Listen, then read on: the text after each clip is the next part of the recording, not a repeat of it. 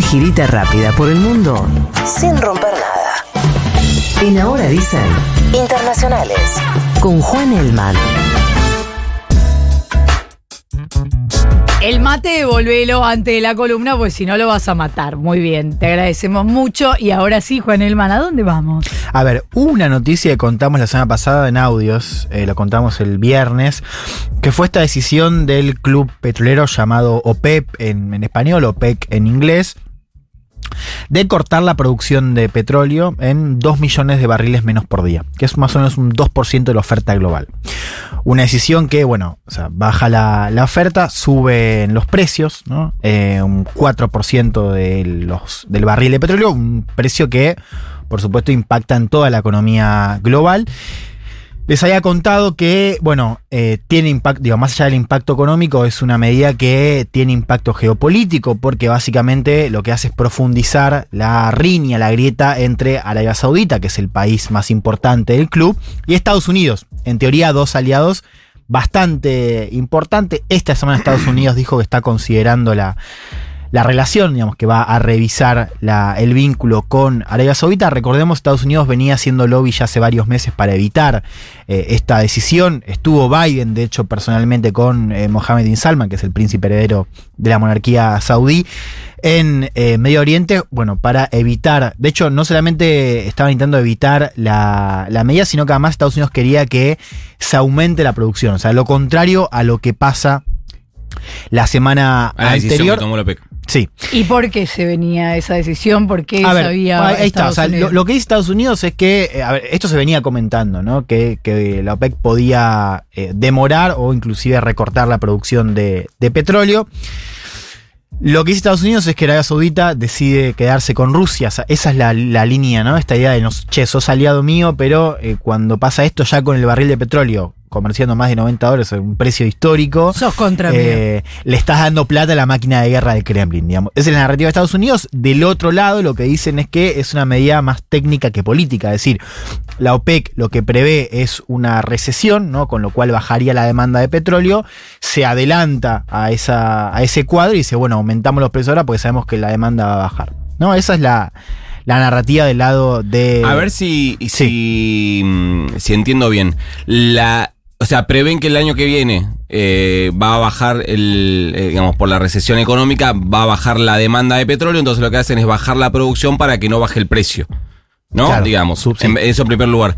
Pero me pierdo en la parte de eh, por qué se interpreta como un hecho que eh, es una ayuda económica para Rusia. Porque Rusia es productora de, de energía y si bien ya no le vende el mismo petróleo que le vende a Europa. Claro, por sí eso esa es la duda que tengo. No, a ver, lo que sabemos es que eh, Rusia, Rusia tiene muchos ingresos por petróleo y por gas. Por petróleo gana mucho más, gana casi el doble que en, que en gas. La diferencia es que el gas es un mecanismo de presión a Europa, porque Claro. Europa depende más del, del gas. Lo que está pasando en términos de ingresos es que Rusia está reemplazando lo- las compras de Europa con las compras de India y de China. ¿no? Eh, el argumento de Estados Unidos, que es verdad. De petróleo. De petróleo. Es un argumento precario, pero digamos un argumento al fin, eh, de que en pos de, de la situación excepcional de la guerra, Arabia Saudita y todo el club tiene que postergar eh, los ingresos justamente para estabilizar la economía y para prevenir que Rusia siga teniendo ingresos por parte de eh, la energía. Lo cual es precario porque digamos, el club va mucho más allá. Claro, eso. eso. Y para, y para eh, interpretar, o al revés, es para leer esa interpretación de Estados Unidos, ¿por qué el, mm, Arabia Saudita en particular y la OPEC en general jugarían geopolíticamente a favor de Rusia en el medio de este eh, contexto? ¿Por qué Estados Unidos lo interpreta así?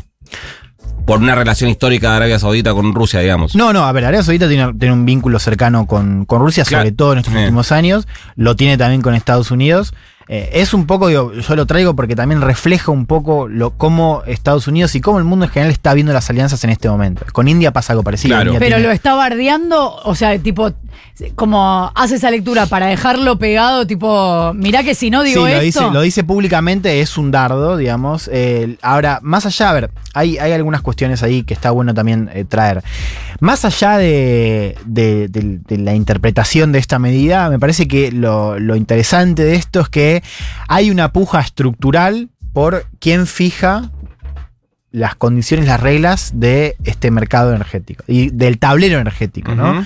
Que es un tablero muy geopolítico y que además tiene, como decíamos al principio, un impacto, o sea, se ponen de acuerdo los países petroleros para subir, eh, para cortar reducción, la, la producción y que suban los precios y el impacto es Mundial, absoluto, o sea, al sí. otro día ya suben los precios y hay impacto. Un, un detalle no menor es que yo hablo de OPEC, pero es eh, OPEC más, o sea, incluye a Rusia. Rusia está en el club petrolero, lo que pasa es que hablamos de Arabia Saudita porque es el actor más relevante Claro. de ese club.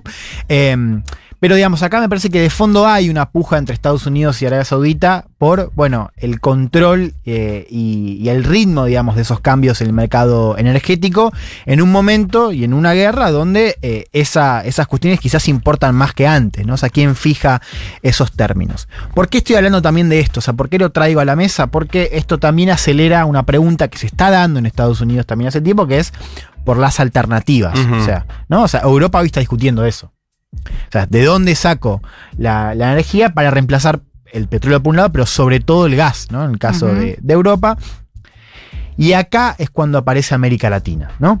A ver. La misma semana en la que se decide esta, esta medida o se anuncia esta medida, el Wall Street Journal, un medio cercano al establishment eh, estadounidense, reporta que la Casa Blanca se está preparando para aliviar las sanciones a la Venezuela de Nicolás. Maduro. Hola, Venu. Vuelve, ¿no? Eh, a ver, un poco Algo lo que de se lo que se venía hablando, ¿no? Sí. En los últimos meses. Sí, sí, ya se estaba dando, lo hemos contado acá también, digo, los- las primeras semanas de guerra, una comitiva de Estados Unidos ya rápidamente se fue para Caracas para empezar a desbloquear eh, el vínculo.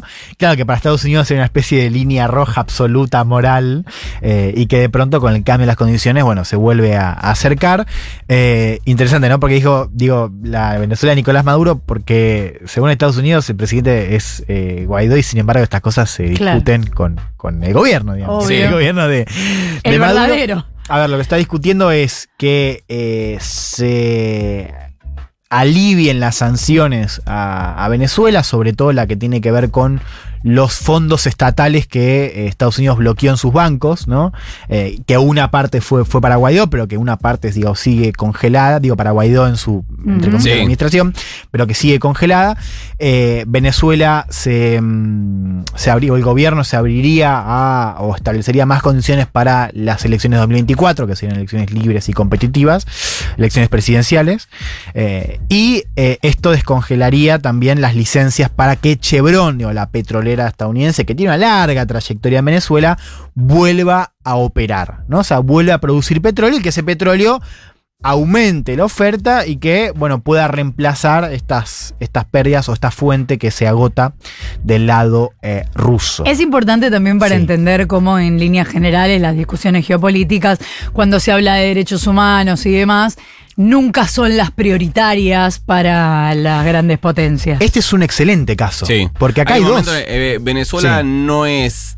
no, digamos, la democracia venezolana no es tan flaca cuando Arabia Saudita deja de producir petróleo, sería. Algo así. Claro, no es lo que más preocupa. Es tipo, bueno, ya que estamos, vamos a criticar sobre esto. Ahora sí lo necesito. No, pero además se dan cuenta, digo, yo estoy totalmente de acuerdo, pero digo, acá hay dos casos. Porque Arabia Saudita, que es un aliado histórico de Estados Unidos, tampoco, es. Sí. claro. no es Costa Rica, ¿viste? Sí, sí, Exacto. sí. Eh, entonces, fíjate no es esto. el parlamentarismo escandinavo. Claro, no. no. De hecho, eh, más allá del tratamiento eh, sistemático de opresión contra las mujeres en el país, estuvo también la cuestión del asesinato a un periodista del Washington Post, Jamal Khashoggi. Total. Ahora, vos fíjate que lo interesante de cómo resuenan unas voces demócratas, ¿no? Cómo están opinando en el debate público allá en Estados Unidos, diciendo, bueno, eh, decían, yo pensé que la gracia era, le bancamos la, la cuestión, la diferencia de valores, las, las amenazas de derechos humanos, para tener petróleo barato y ni siquiera nos dan eso, ¿no? O sea, ahí también está eso de, bueno, Me vos podés tolerar, de hecho, no, pero lo que no podés tolerar es que te planten como te plantaron la semana pasada en la OPEC. Claro. Y viceversa, el, con Venezuela es un poco similar en otro plano, ¿no? Es esto de, bueno, o sea, la, la crítica estructural al régimen de Maduro se pone en suspenso cuando Venezuela eh, vuelve a ser relevante en este nuevo mapa de, de la energía. Un dato no menor que hoy Venezuela produce mucho menos de lo que producía en su esplendor, ¿no? O sea, produce 450 mil barriles por día. Acá lo que me interesa del dato es que, según fuentes citadas por el Wall Street Journal, Venezuela podría producir el doble en cuestión de meses. ¿no? Eh, de activarse las licencias eh, de, para Chevron.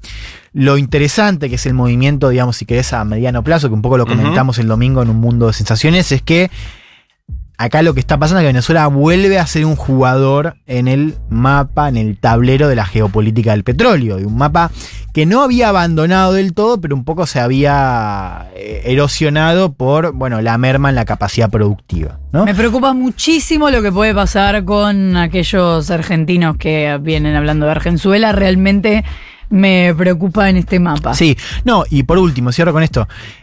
Esto lo tenemos que leer también desde acá. ¿No? Porque acá lo que estamos viendo es cómo esta situación eh, de la guerra y estos cambios en el mercado energético, en este tablero energético, bueno, vuelve a. o, o le da otro lugar a los países productores de energía. Claro. Venezuela es uno por el petróleo. Argentina también es otro, ¿no? En materia de gas. Lo digo porque Sí. esto está empezando a recomar y hay que también leer estos movimientos. Digo, fíjense, Venezuela hace no mucho tiempo era parte del eje del mal, lo sigue siendo es una narrativa de Estados Unidos, pero bueno, vuelve a ser considerado de otra manera. Creo que desde América Latina y desde Argentina también tenemos que leer un poco cómo se está reacomodando el tablero con la guerra en Ucrania. Perfecto. Faltan cinco minutos para las 9 de la mañana, 14.06, la temperatura en la ciudad de Buenos Aires. Ahora dicen. Ahora dicen. Lo único bueno de levantarse bien temprano.